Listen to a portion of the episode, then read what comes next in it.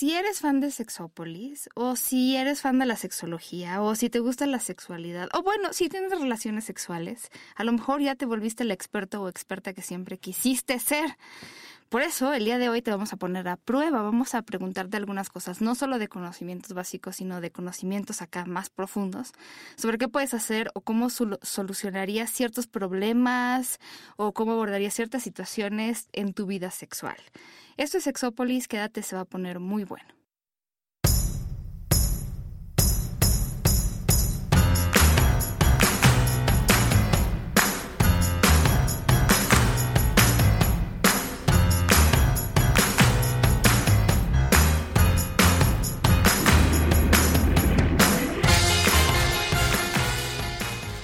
Tal? Bienvenidos y bienvenidas a Sexópolis. Eh, el día de hoy estamos en vivo gracias a Spreaker.com. Eh, la gente me preguntaba que a qué hora transmitíamos en vivo. Bueno, es que depende de la alineación de los planetas. es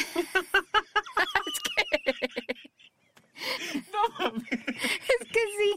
O sea, en teoría puede ser entre seis y media y siete. A veces nos acomodamos en diferentes horarios, pero sí, sí lo, o sea, la verdad es que es raro que no grabemos en martes, ¿no? O sea, sí, sí, si hay un martes que no grabamos y es como muy, muy raro y, es en la tarde, eso sí puede ser, ¿no? ya que si el eclipse, que si este, este, la casa de, de no sé quién está en no sé dónde, esas ya son cosas que no están en nuestro poder. Pero de ahí en fuera. Entre eso, el pinche tráfico, que, los, que los planetas se alineen para que estemos reunidos, que no se nos atraviese alguien para coger antes. Claro, que haya un lugar de estacionamiento en mi caso, cuando traigo coche o en el tuyo. Después de la estacionada de lo que sea de culo de carro ya es como... Ya es, sí. Ya es propicio de iniciar grabación de programa. Pero aún así queremos hacerlo en vivo para que la gente que se puede conectar por alguna razón, o sea, está ahí como eh, con la posibilidad de tener una compu enfrente o el teléfono o lo que sea, pues qué bueno que se conecten. Serán bienvenidos y bienvenidas. Y, hoy vamos a hacer algo que, digo, ya de repente hemos hecho preguntas así capciosas sobre qué saben de sexualidad. Pero el día de hoy queremos así como ver qué tanto pueden aplicar esos conocimientos. Ahora yo estoy en un tour que estoy yendo a varias universidades eh, a platicar un poco sobre sexualidad y me ha gustado muchísimo. Sobre todo con mujeres y eh, ahorita les haré a ustedes algunas de las preguntas que me hacen a mí porque sí, sí, la verdad es que se vuelve muy, muy interesante.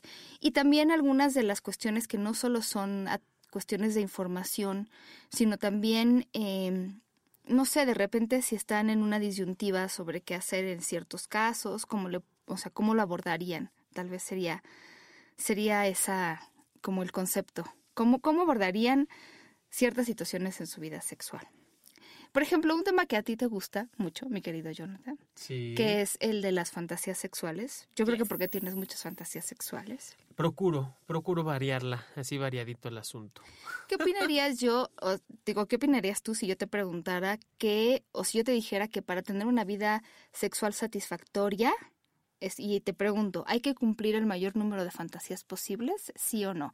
A ver, piénsenle los que nos están escuchando. ¿Será que para tener una vida sexual satisfactoria hay que cumplir el mayor número de fantasías posibles?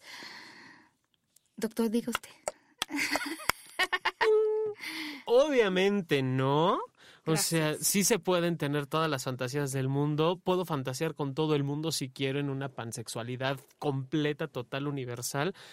Pero eso no implica que tenga que llevarlo a la realidad, ¿no? Imagínate que, de pronto me empiezo a obsesionar con que eh, me voy a coger, literal, con Brad Pitt y, mm. con, y con mi queridísima Angelina Jolie.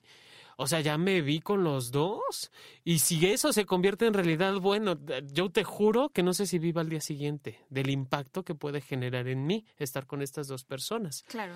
Entonces, las fantasías no son hechas para disfrutarse, para gozarse, para recurrir a, ellas cuantas veces queramos, pero no son para cumplirse todas. Sí, de hecho, em, por ejemplo, hay, hay gente que me ha preguntado si yo quiero hacer una fantasía, pero la veo muy imposible o la veo muy peligrosa, ¿cómo lo pueden abordar? ¿no?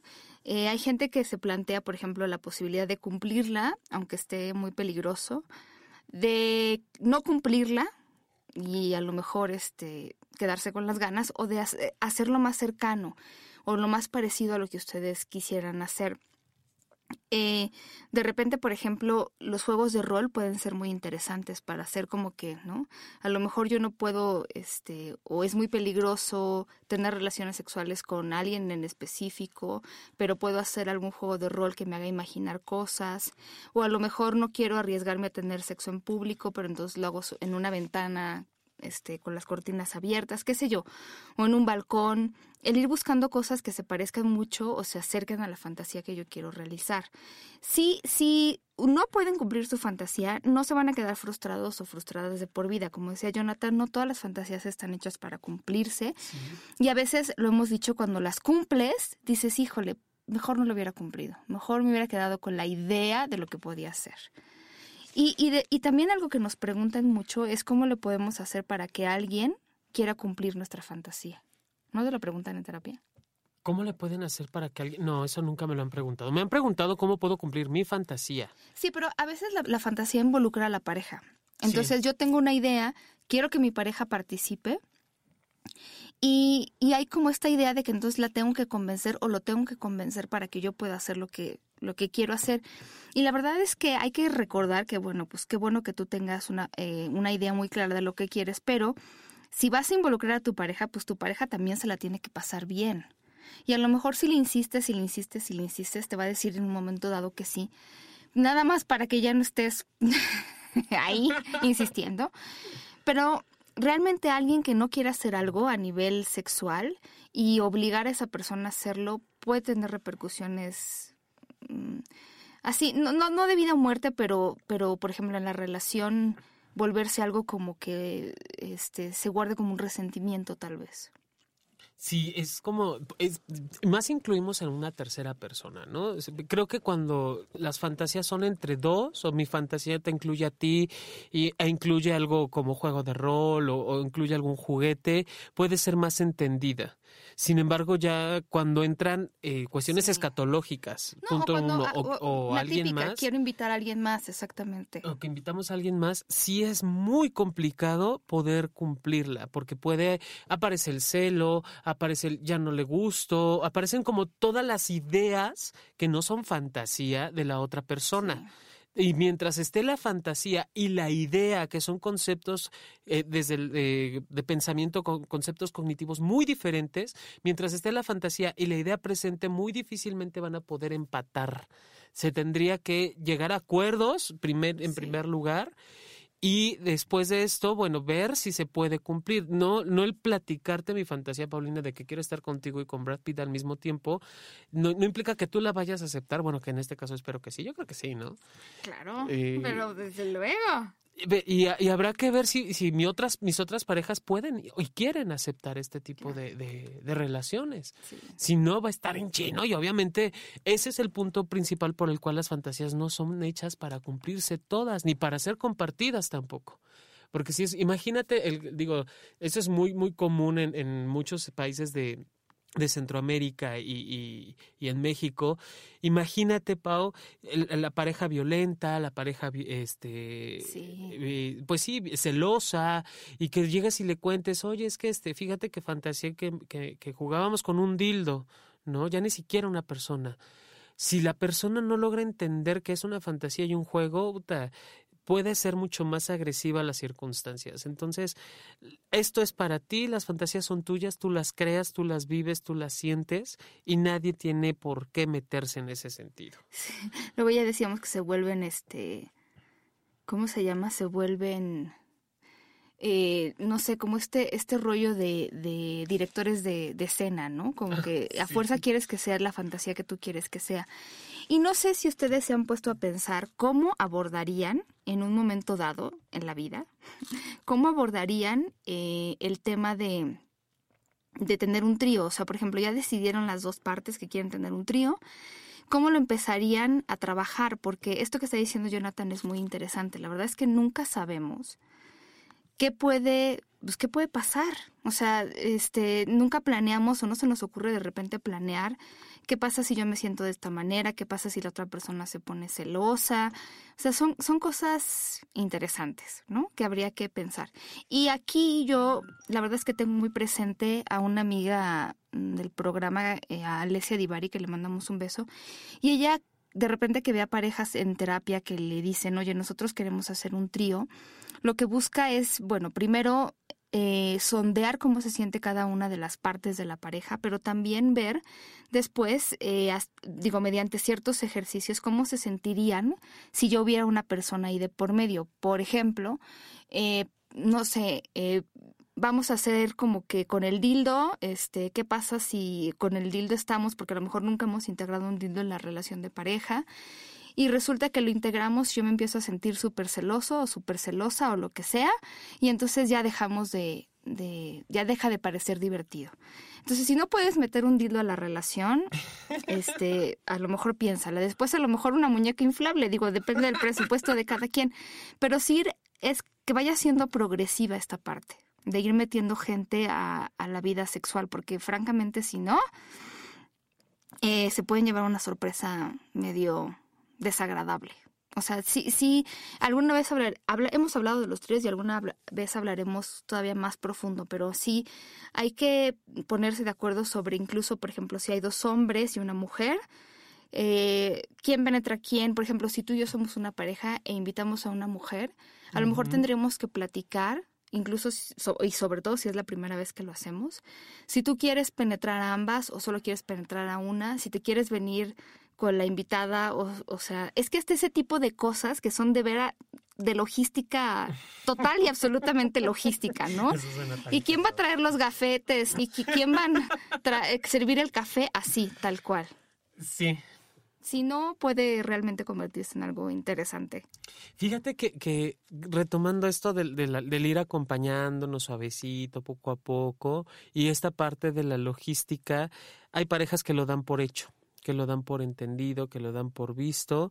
Y entonces ya eh, a la hora del acto sexual pueden ocurrir dos cosas. O de plano sí nos gustó mucho, o de plano eh, tenemos problemas por lo que nos habló, ¿no?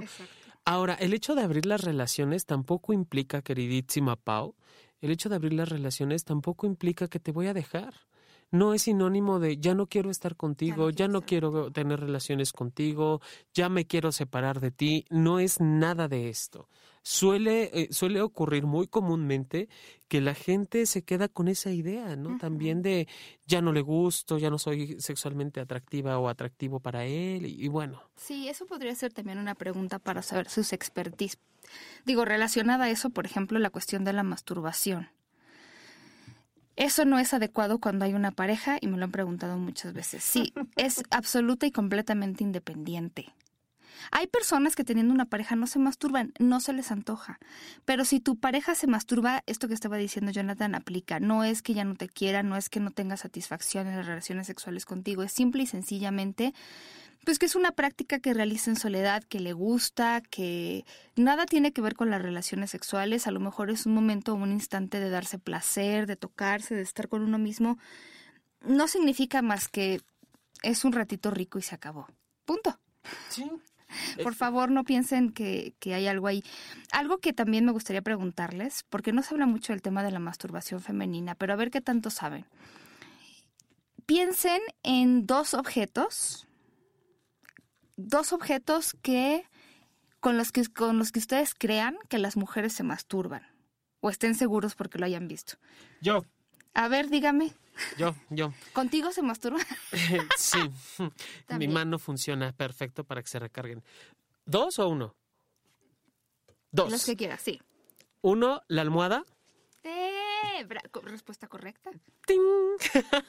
Dos, la, manguera del teléfono o la extensión de la ducha. Exactamente. Que es como eh, el chorrito de agua que puede ser la maravilla. Es la maravilla. Y qué bueno que dijiste los que no son típicos, porque bueno, si muchas mujeres usan esa regaderita, eh, depende de qué tanta presión de agua tenga, pero puede ser muy placentero, no necesariamente para llegar a un orgasmo pero eso es algo que también usan la almohada, las manos, obviamente, y los vibradores, pero también quiero decir que no todos los vibradores que las mujeres usan para masturbarse se insertan. Yo no sé, de repente hay esta idea como de, claro, se meten el dildo. No, la verdad es que las mujeres donde tenemos mayores terminaciones nerviosas es en el clítoris y es una zona muy sensible, entonces sí, nos gustará juguetear y habrá quien le encante este, penetrarse, pero muchos de los vibradores que venden la gente no se explica cómo, cómo puede ser que sea vibrador. Por ejemplo, el patito, famosísimo patito de hule, que de verdad parece el patito de hule de Beto y Enrique. Y la gente piensa que, bueno, eso, ¿cómo se lo meten? Pues no se lo meten. En realidad, lo que ocurre, ocurre de manera externa.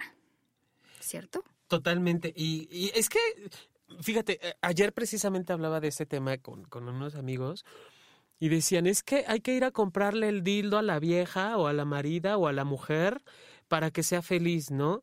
Y yo les decía, a ver, no. Fíjate que hace tiempo llegó una, una señora que, que el marido le había comprado uno así de lejos y así de caro, ¿no? O sea, súper ancho y súper grueso, casi para hacer fist. Y el marido decía que con eso la mujer iba a ser feliz y ella decía, no, me da miedo metérmelo. para nada, además de que se puede lastimar. Sí, la señora ya se hacía como marioneta, ¿no? Como moped con aquello adentro, con el marote clavado.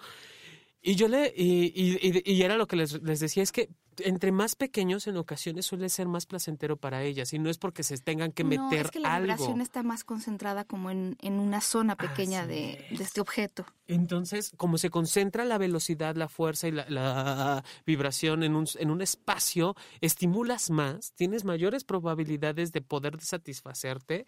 Y les hablaba de, de, de una amiga muy querida que hoy sí omito el nombre por su privacidad. Okay que, que, le regalaron una florecita, ¿no? Donde el, el, el, ¿qué será? Como la corola, no, no se llama corola, ¿cómo se llama? Donde van los, los el polen.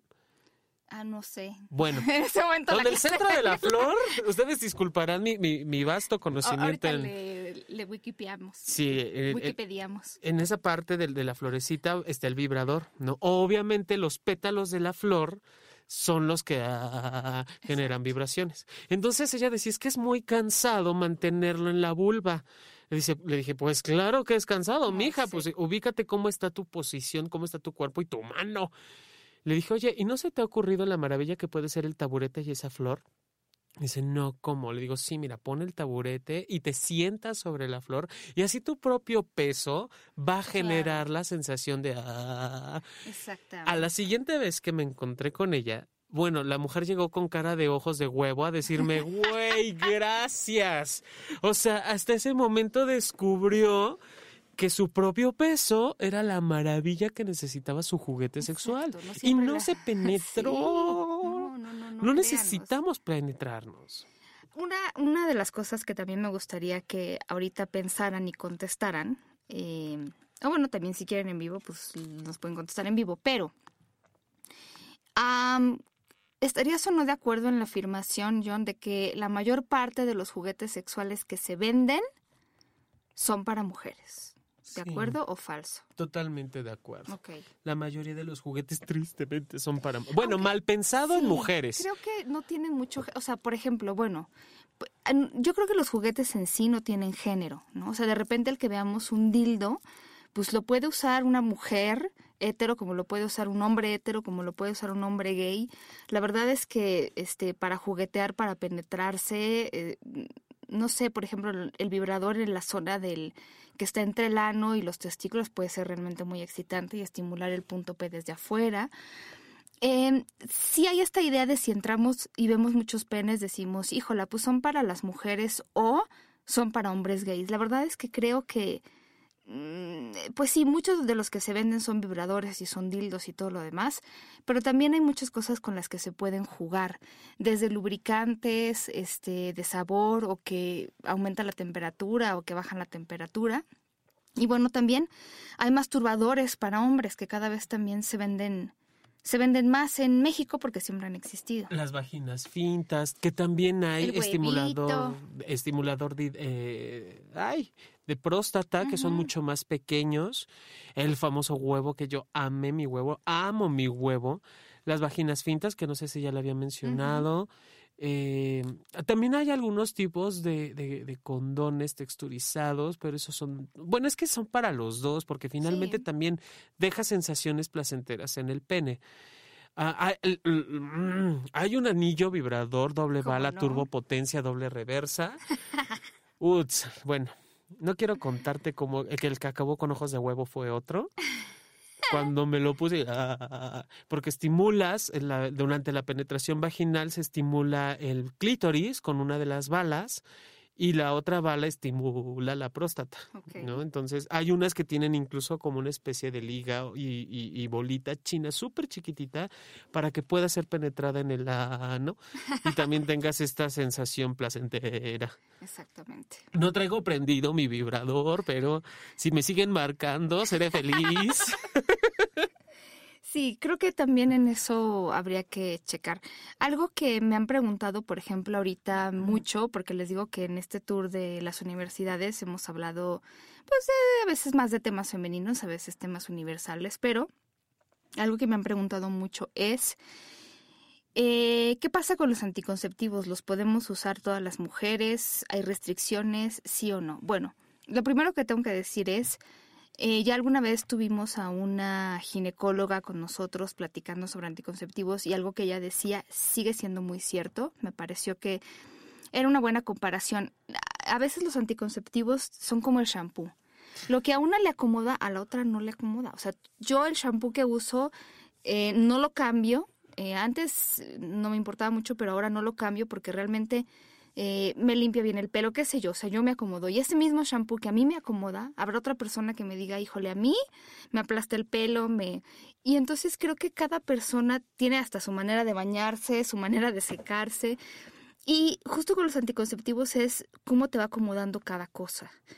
Algunas mujeres se sienten muy bien, por ejemplo, con los anticonceptivos de depósito, que son los que se van liberando eh, o sea, están en el cuerpo y se va liberando como la inyección o el implante. Y habrá mujeres que se sientan mejor con el que se toma a diario. Eso también tiene que ver con el estilo de vida, con qué tan olvidadiza eres o no.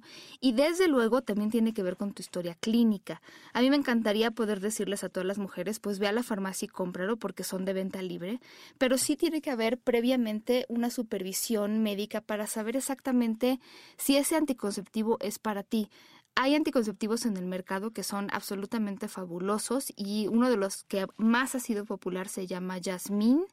Eh, seguramente lo conocen y es una cajita naranja con verde. Entonces, eh, la mayor parte de las mujeres que yo he visto lo han lo toman o lo han tomado.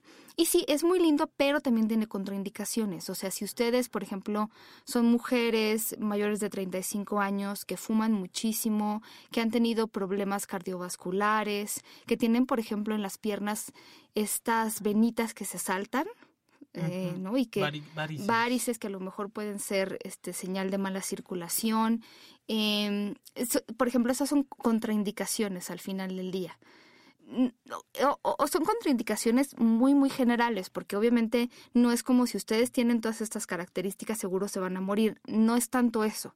Pero digamos que si ustedes van acumulando eh, contraindicaciones, ¿no? Y, y, acumulan y acumulan y acumulan, entonces sí puede haber problemas. Yo les recomendaría que siempre va a haber un anticonceptivo que a ustedes les funcione. Me preguntan de repente si pueden tomar anticonceptivos cuando están lactando. Sí, pero son anticonceptivos específicos que nada más tienen una hormona que es sintética o, y parecida a la progesterona, entonces un progestágeno.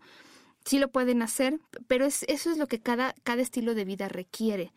Eh, y sí creo, por ejemplo, no sé, la gente que nos escucha podría hacer otra pregunta para saber qué tan expertos y expertas son. Pero en la pastilla del día siguiente me he topado con muchas usuarias. ¿Cuántas veces se puede usar al año, mi queridos y mis queridas sexo escuchas? Uy, yo sé, maestra.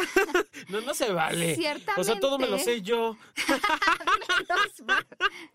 Ciertamente, no a cada rato. Eh, nos, bueno, no es como que haya este, una exactitud, pero la mayor parte de los médicos, médicas recomiendan no más de dos veces al año. Es un método de absoluta emergencia. ¿Qué significa esto? Se te rompió un condón, este, de repente se te, olvidó, tomar la pastilla eh, y entonces no estás muy segura y, ¿no? O tuviste relaciones y después dos días no tomaste la, no sé.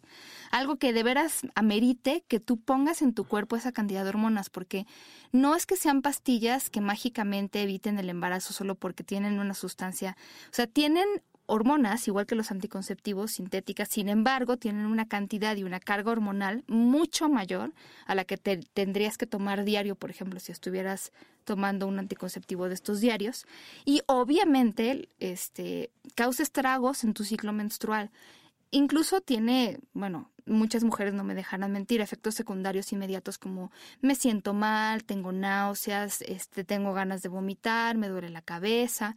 Y lo que sucede también con la toma de estas pastillas que le pasa a algunas mujeres es en este volver a tu cuerpo como a agarrar su ritmo, de repente se tardan meses en volver a, a tener este ritmo otra vez, en el que puede su cuerpo ya mandar la señal de la ovulación y este, en el momento en que tengas la menstruación y todo eso se tarda en regular. Imagínense si lo están haciendo una vez al mes, es un, es un cuento de nunca acabar. Se tendría que emparejar las circunstancias. es muy, muy fuerte. La verdad es que sí, es, una, es un método de absoluta emergencia. Son lo mismo que las pastillas de al día siguiente, este, que otro con anticoncepción de emergencia, no sé qué más, con qué otros nombres se le conoce. Pero bueno, no la estén tomando cada rato. Si ustedes necesitan tomarla más de una vez, yo diría una vez al año, entonces significa que su método anticonceptivo no está funcionando o que no tienen método anticonceptivo y la verdad es que le están jugando a la ruleta rusa si no quieren quedar embarazadas. Déjame te digo que en el, en el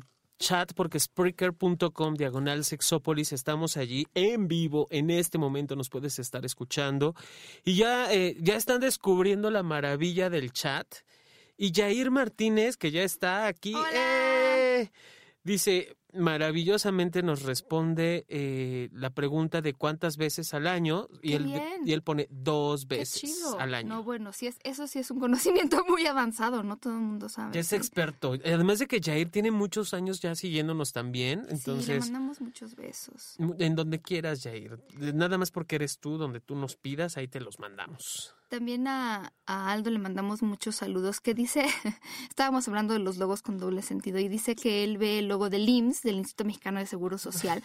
Sin, googleonlo si no viven en México, pero que lo ve de doble sentido. Ya lo vi, sí, la verdad es que mi mente nunca lo había asociado, pero absolutamente Sí. Entonces, de repente, es que de repente hay cosas que uno va por la vida y pues no puede evitar verlas en doble sentido. Le mando también un saludo a mi querido Abraham. Este, o sea, te debo un beso así enorme y ya te lo daré el día de hoy, que nos vamos a estar eh, platicando cosas en, en MBS Radio, en Insomnio a las 10 de la noche, de 10 a 11. Yo estoy, no sé si lo han notado, pero yo he estado yendo todos los martes a MBS al programa de Insomnio con Susana Moscatel. Mi vida. Y le mandamos muchos saludos. Y bueno, sí, los martes estamos platicando sobre sexualidad, pero también de repente me he quedado uno que otro viernes. O sea, ahí le alterno. Y la verdad es que la compañía y la inteligencia de las personas que están ahí, eh, le mando muchos besos a Omar que además está guapísimo. Yo sí me lo daba, pero bueno, pues no sé si quiera. no, le mandamos muchísimos besos.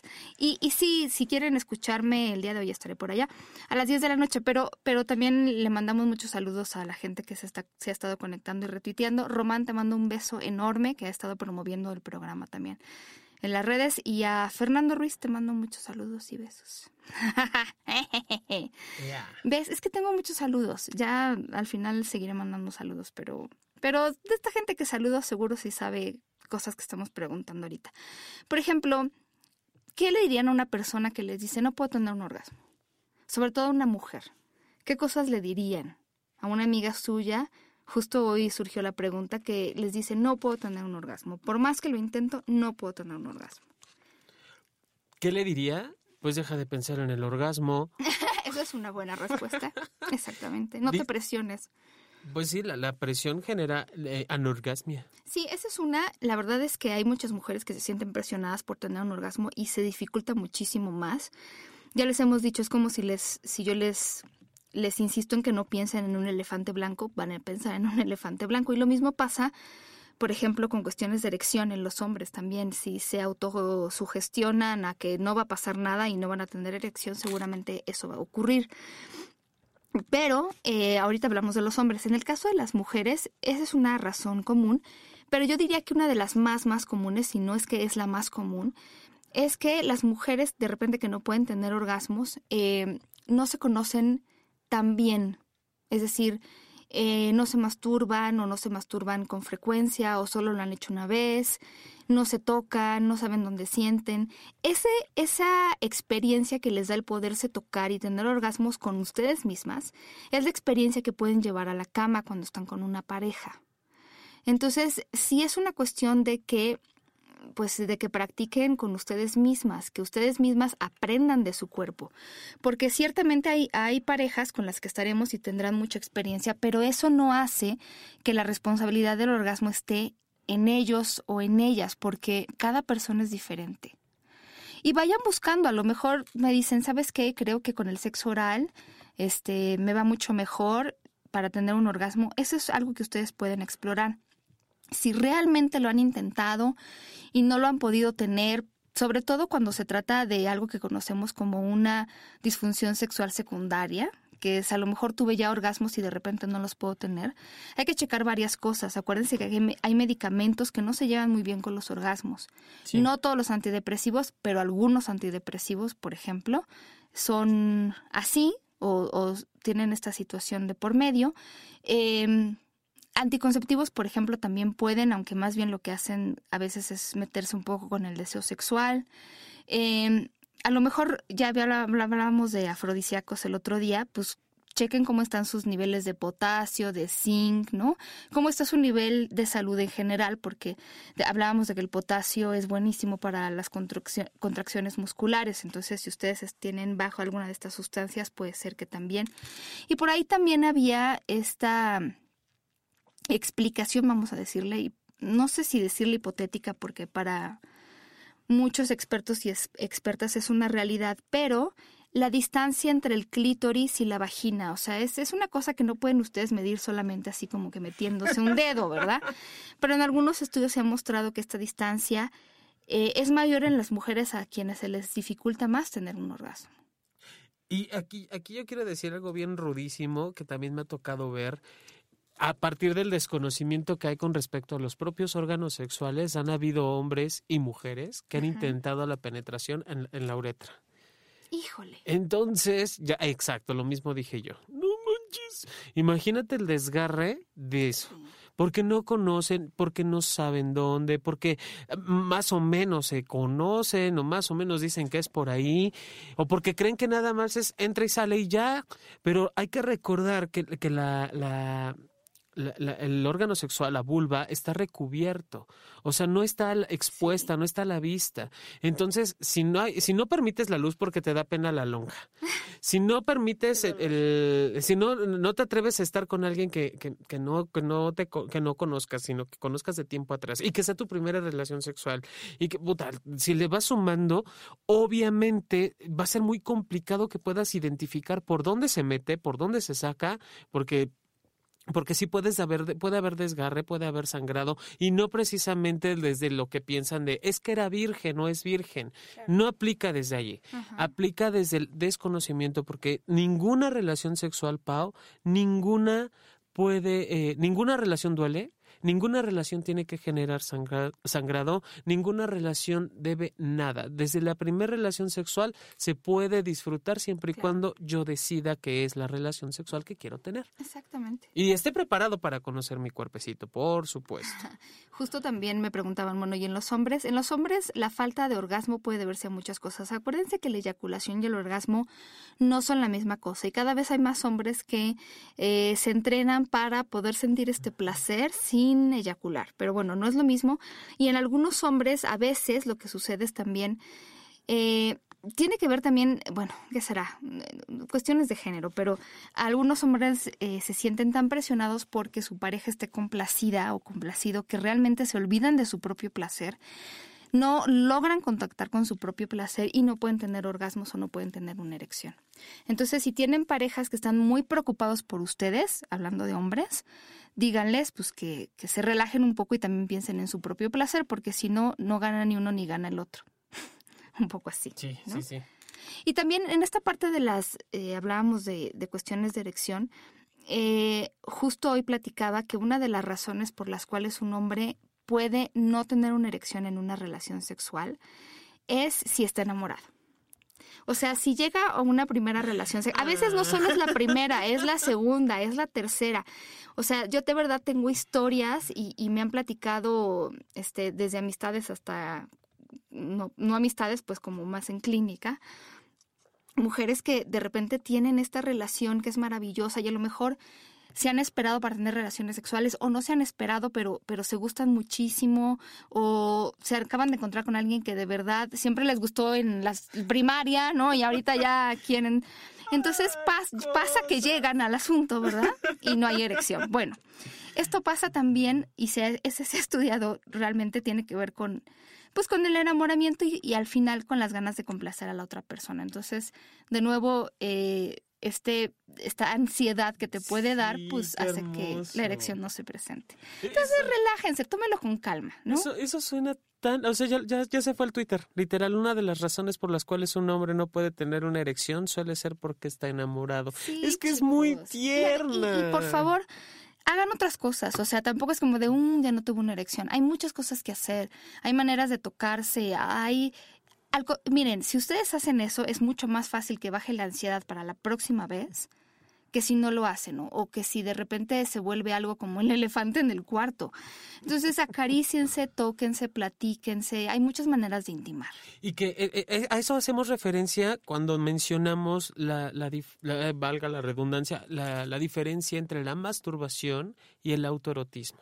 La masturbación por la misma etimología, por la misma, el mismo significado, la connotación social y la presión y etcétera, es muy difícil que la practiquen además de que está muy focalizada en órganos sexuales. El autoerotismo no solo se enfoca en, en, órganos sexuales, sino en todo el cuerpo, en todo lo que me haga sentir placer, en todo lo que me haga conocerme, sentirme y disfrutarme. Sí enfoca, obviamente, la cuestión de los órganos sexuales, es parte de lo mismo, y también descubre otras partes del cuerpo. Claro. Ay. Si además, si son expertos de Sexópolis, seguramente saben, por ejemplo, cuál es eh, el tamaño promedio de un pene en erección, por lo menos en, pues la verdad es que en muchos lugares del mundo, pero bueno, vamos a pensar México. Si ustedes son expertos, seguramente saben que no es 18.5 centímetros el tamaño promedio ni 23.6. El tamaño promedio de un pene en erección es de 13 centímetros. Ese es el promedio. Entonces, paren de compararse con las películas porno porque mm, no muestran el promedio de los penes.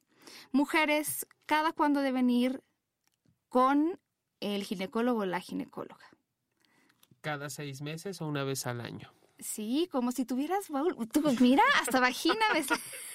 a veces, depende de la circunstancia. No, tú vas, tú vas a echarte un café con Berta, la ginecóloga, eh, de cabecera del programa. El café de la Berta, me he hecho todo lo de la Berta. Este, pero bueno, ¿qué va a decir la doctora? Falta de respeto, de verdad. Nada, va a estar encantada de que me eche su café. Sí, mujeres, eh, de preferencia una vez cada seis meses, sino mínimo una vez al año. Y sí, mínimo una vez, bueno, más bien una vez al año hay que hacerse el Papa Nicolau. Esto ya lo saben porque seguramente no han leído o lo han escuchado, pero cuando vayan a hacerse esta prueba, pídanle a su médico o médica que les haga también una colposcopía. Una colposcopía es eso que eh, nos ayuda a ver si existen lesiones causadas por el virus del papiloma humano en el cuello eh, de la, de la, o sea, en la vagina, como decías tú, no, o sea, no te puedes ver hacia adentro. Bueno, a menos que tengas una camarita. El otro día había que vendían una, venden una camarita este a control remoto, no sé qué tan nítida se vea, pero te la puedes meter por donde usted guste. de verdad que sí. Oye, va a ser una zona muy oscura, espero que tenga luz. Yo creo que sí tiene luz. Porque Yo creo que tiene luz. Eh, cerrado, oscuro, puta, ¿no? ¿Cómo? Ah, sí, ahora les debo la página, pero, pero sí, sí existe y es, es de verdad. Literal, este voy a ver la cola. Sí, exactamente. No, y entonces, bueno, pues este, este asunto eh, de, de, la colposcopía es, yo ya les hemos platicado del virus del papiloma humano, o sea, ustedes pueden tener el virus y realmente no nos va a preocupar hasta que no haga una lesión eso lo puede ver, eh, se puede ver en consulta o se puede ver mediante, este, en consulta se puede hacer pues la colposcopía o en algún laboratorio para saber que no existan lesiones. Si existen lesiones por el virus del papiloma humano, se tratan y qué bueno que las, las encontraste a tiempo y qué bueno que las estás tratando. No se me hago bien. Pero de momento eh, el papá Nicolau no les va a decir si hay lesiones o no. ¿no? Es como hay diferentes cosas que se ven en diferentes estudios. Entonces, bueno, pues como el virus, este virus está realmente muy extendido en nuestra población, sería bueno que este chequeo fuera constante. Y los hombres que también se chequen. Sí, por favor. No, papá Nicolau, pero... El caca Nicolau, sí. El, el caca Nicolau o la revisión de la próstata, ese tiene que ser después de los 40 años. Ya no, es, no, se, no se espanten, ya, se puede hacer el antígeno prostático, que es a través de, un piquetito en, en los dedos o de sangre.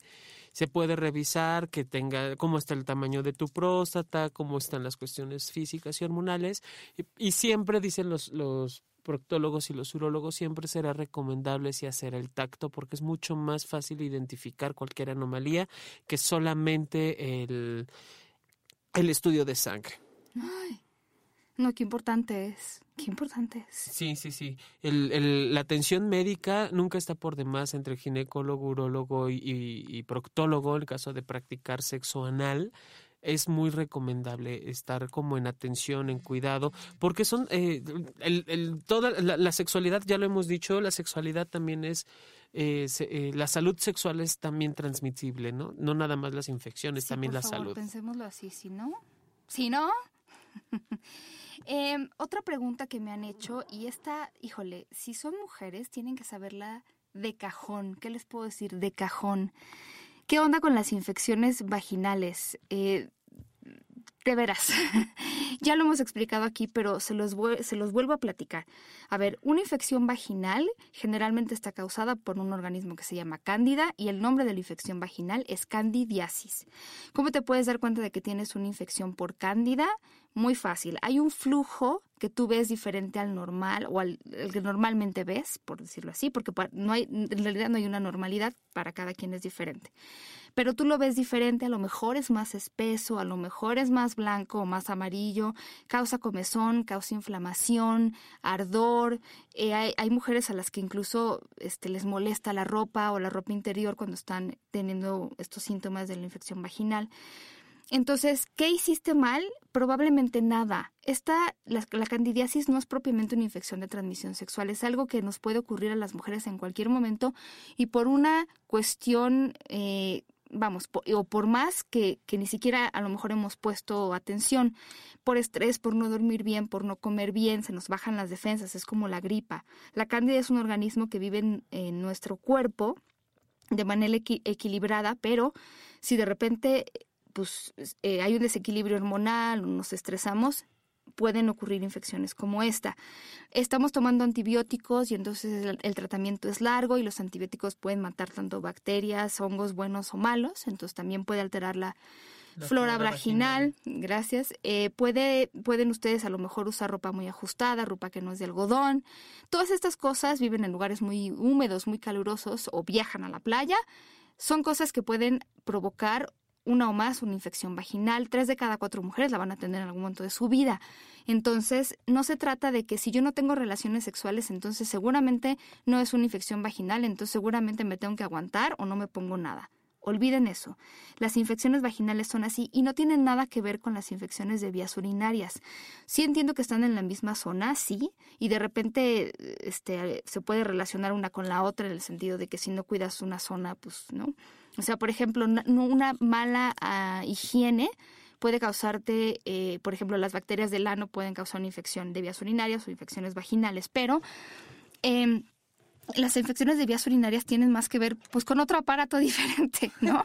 O sea, las infecciones de vías urinarias a veces lo que duele es la cintura, la parte de atrás de la espalda, bueno, la espalda baja, pues. Eh, a lo mejor sientes mucho ardor al orinar, habrá gente que eh, orine con un poco de sangre. La verdad es que eso sí, sí chequelo. Es muy diferente. Cuando han tenido una infección vaginal, es muy obvio que la zona que está afectada es la zona de la vulva y el flujo que viene es de la vagina. Entonces, creo, yo espero que de verdad muchas mujeres me estén escuchando porque ha habido muchísimas dudas al respecto. Eso es una infección vaginal y no se les va a quitar con que este, se paren de cabeza, este, brinquen sí. varias veces. Si no se trata o si no van con un médico eh, este, o van con alguien que les recete este, el, el medicamento apropiado, no se va a quitar. Linduras. No, es, es muy importante saber qué, porque ay, fíjate que me he enterado que hay mujeres que se pasan incluso hasta toallitas desinfectantes, que se hacen como lavados vaginales. y esas situaciones alteran más el pH y obviamente también alteran la infección y obviamente es más complicado sanar. Mira, no tengo vulva y bien que lo sé. No, de hecho ahora han salido mucho al mercado estos productos para eh, que en lugar del jabón puedas lavar esta zona de la vulva. Está muy bien porque son productos que generalmente no son eh, muy agresivos con esta zona delicada. Estoy hablando de, por ejemplo, si ustedes usan un, un jabón perfumado, puede ser muy irritante. Eso está bien y eso es externo. Lo que no deben hacer y que les decía Jonathan, duchas vaginales y todo esto que si no tienen que oler a nada, ya hablábamos el otro día más que a vulva y a vagina. Entonces, por favor, este, no quieran que huela a rosas allá abajo porque pues está el asunto un poco complicado y en la medida en la que ustedes metan agentes externos, se les va a complicar la situación. Eso me da muchísima risa cuando eh, hablamos de la de, qué, de qué huele la vulva, a qué huele el, pene, pues a vulva y a pene, no huele a campos, a, campos floridos, no huele a manzanilla, no huele a rosas. Día, eh, puse algo en el Twitter que es, es verdad, bueno, les puse el anuncio para que vieran este producto Lysol, que ahora lo encontramos en, en los súper como para desodorantes ambientales. Antes se usaba en la vulva. Te reirás, te lo juro. ¿El Lysol Busquen, googleen Lysol, eh, como en los años 50. Estos anuncios era como, yo supongo que tenía una fórmula diferente, pero bueno, ahí sale el producto Lysol y se, llama igual y se usaba para la higiene, para que olieras no sé a qué, a campo, supongo yo. No, ¿no? sí es cierto, aquí está. O sea, ese tipo de cosas, por ejemplo, yo me imagino a las mujeres, no, bueno, la infección que se han de haber causado, qué cosa. No, qué, horror, o sea, te abrían aquello. O sea, como, como este, como bolsita de aromatizante, no, manches. Abrir. Exactamente. Sí. Sí, hay que, hay que familiarizarnos con los olores. También me preguntan si la menstruación y a qué tiene que oler. Pues la verdad es que si no es a veces es más la percepción que nosotras tenemos sobre lo que huelen ciertas cosas que lo que huelen los demás. Si ustedes viven también, a lo mejor este, tienen menstruaciones dolorosas, mujeres, pues también practiquen con el médico. A lo mejor no están o no quieren empezar su vida sexual, porque los dolores pueden empezar desde toda la vida, pero pueden usar anticonceptivos para regular el ciclo, para que les baje menos, para que les duela menos. Entonces, eso chequenlo con su médica, ¿no? ¿O no? Sí, por favor. Ahora, la gente que nos escucha seguramente lo sabrá, pero ¿será, mi querido Jonathan, que se puede hablar de normalidad en sexualidad? No, nunca. No, porque ¿dónde entro? O sea, ya para empezar, ¿en qué definición de normal entro si no soy tan normal como se esperaría? Sí, me preguntan mucho, eso me lo preguntan muchísimo y justo ahora que estoy yendo a Insomnio MBS, me preguntan mucho si es normal, si está bien o está mal.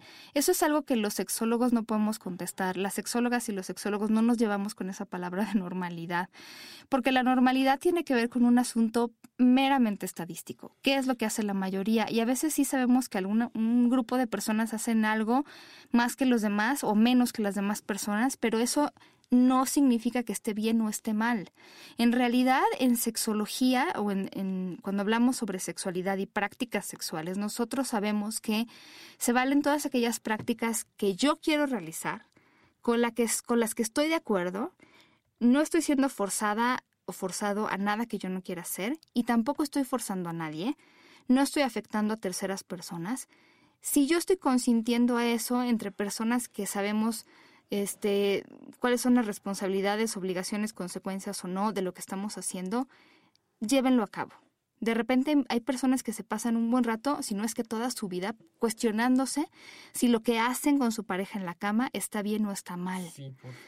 Y la verdad es que sí, obviamente vivimos en una cultura en la que todavía la sexualidad se vincula mucho a la cuestión reproductiva. Entonces, todas aquellas prácticas como hemos hablado de los juegos de rol, de las fantasías, esas prácticas que no están íntima o pareciera que no están íntimamente ligadas a la reproducción han sido muy castigadas. Eso no significa que esté mal o que no las puedan hacer. Ojo con eso. Así es. Ah. Porque no sabes, la verdad es que entiendo desde dónde viene esta preocupación de si está bien o está mal, porque no sé, hay cosas que seguramente ustedes hacen entre las sábanas o donde ustedes quieran, de las que no se hablan públicamente o de las que sus amigos o amigas no platican. Y ahí es donde empezamos a, hacernos la idea de que a lo mejor lo que estamos haciendo no está bien. Pero nada que ver. No, no, no, no, nada que ver. Ahora sí me, quedé así como... Ah. es que nos preguntan que si podemos eh, decir otra vez que si hay algún tratamiento para recomendación de chequeos para hombres, ya, ya lo mencionábamos. Él nos dice DJ Whitman, Win, Windham. Eh, revisión prostática después de los 45 o antes si existen antecedentes heredofamiliares de cáncer de próstata. Hacerlos cada seis meses es muy conveniente, pero por lo menos una vez al año. Muy bien, eso, eh, eso que habría lo pondremos después también para que lo vayan leyendo y checando. Ok, mira, estas son de las preguntas que hacen a los sexólogos. Te la voy a lanzar. Eh, tengo 37 sugerencias, pues nada más la, la, cuestión de los del VIH, ¿no? Que sería prueba ELISA, BDRL, que es como más completa y lo más eh, común que puede que puedes hacerte de estudios. Y eh, las pastillas de Levitra pues son la, la levitra es es como el Cialis, la levrita es levitra es de Bayer y es digo Cialis no son la misma cosa porque de repente el Viagra es algo que te tienes que tomar una hora antes y hay otros medicamentos que no. Pero acuérdense que eso lo que ayuda a hacer es mejorar en general este, el flujo de sangre al pene. Son muy buenos medicamentos, pero acuérdense que ayuda más en la parte mecánica. Yo estoy feliz de que estén en el mercado, qué bueno que existan. Cuando salieron hicieron una gran revolución por eso. Pero eh, tienen que estar realmente bien indicados. O sea, si tú sientes que tu vida sexual no es satisfactoria, arreglar esa situación solamente con un medicamento, pues sí, se arregla la erección, pero si la erección no se va a dar si no tienes un estímulo sexual efectivo y no te vas a sentir satisfecho si tampoco eh, tienes otras cosas, digamos, en tu vida sexual o en tu vida de pareja. Entonces, eh, traten de que sea un, médico o un experto quien les diga, mira, sí, sería bueno que lo tomaras o no. Y eh, no nada más solo, solamente la parte médica, yo te recomendaría también la parte sexológica. Muchas veces, recordemos que, que la, la, la, respuesta sexual humana no solamente, como bien dice Paul, no solamente es la mecánica de que se me pare y ya la mantengo parada todo el tiempo. Sí. Eh, implica también cómo estoy con mi pareja, cómo me siento con él o con ella, cómo me, cómo me vivo en mi sexualidad propia, en mi sexualidad en pareja, qué me falta por decir, qué me falta por callar, qué abrí de más, qué no he dicho, un sinfín de, cosas, que, que podríamos decir que son más eh, en, en, en, comparación con las cuestiones médicas. Entonces, revisar todo sería conveniente. Yo me comprometo a mandarles, porque sí hay gente que me lo ha pedido, no mucha, pero sí hay gente que nos ha pedido una lista de las cosas que puede hacerse como a nivel estudios para checar su salud. Ella hablaba John del B, o sea, la prueba para detectar anticuerpos contra VIH. El BDRL lo que busca es sífilis. Eh, herpes 1 y herpes 2 eh, las pueden conocer haciéndose un perfil TORCH, pero bueno, el perfil TORCH es, eh, o sea, así como se oye, T-O-R-C-H es un poco caro y no les va a decir necesariamente si lo tienen en ese momento o no, pero bueno, busca sífilis.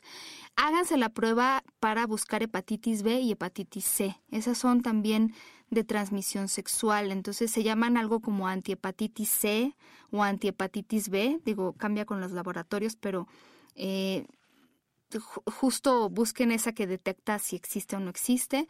Eh, si quieren checar si están viviendo con algún virus como el virus del papiloma humano.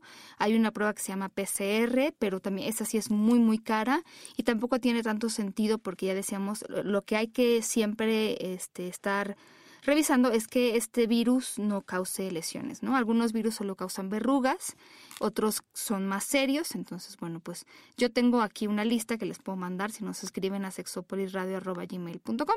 Ahí les mandamos todo esto de, de, pues de, qué es lo que se tienen que hacer, porque sería la verdad ideal que teniendo una vida sexual activa pudieran tener una vida sana. Y satisfactoria, ¿no? O sea, no nada más es que se nos pare la riata y ya con eso funciona, porque también hay que saber mover la riata. Exactamente. no, y también mover la cabeza, o sea, algo que, que hemos platicado aquí es, por ejemplo, qué hacer cuando tu pareja no quiere probar cosas nuevas, cuando a lo mejor la relación que tienes con esa persona se ha vuelto un tanto monótona. Acuérdense que también aquí se vale todo lo que tenga que ver con dejarse llevar. Si ustedes no sienten que el deseo les nace de manera así como muy espontánea, búsquenlo. Eh, vayan a ver una película juntos, este, pongan un DVD porno, lean una historia, platiquen de sus fantasías, este, acuérdense que tenemos una lista de cosas que a lo mejor no son necesariamente sexuales, o más bien no son sexuales, pero una lista de cosas que le pueden preguntar a su pareja y a lo mejor eso a lo que ayuda es eh, como a sentir más cerca a esta persona, contribuye como a fortalecer estos vínculos de intimidad con la otra persona. Y eh, es irle buscando, a veces incluso es dejarse seducir o empezar a acariciarse y que el cuerpo también responda y que el estímulo también tome su curso y a lo mejor empezaste sin estar muy excitado, pero al final acabaste muy excitado. También es cuestión de buscarle. Y si es cuestión de dos, o sea, es, es cuestión de platicar y buscar alternativas, visiten una sex shop, este, eh, jueguen con los dados de... Hay muchas aplicaciones en internet también, como de ruleta sexosa que puedes jugar con tu pareja, tira los dados y te digo dónde te muerdo. O sea, búsquenle todas estas cosas porque en la medida en la que ustedes dejen pasar este contacto sexual con la pareja, mmm, Jonathan no me dejará mentir, pero va, va a perderse muy fácilmente. O sea, de verdad, si ustedes no hacen algo por su sexualidad, nadie más lo va a hacer.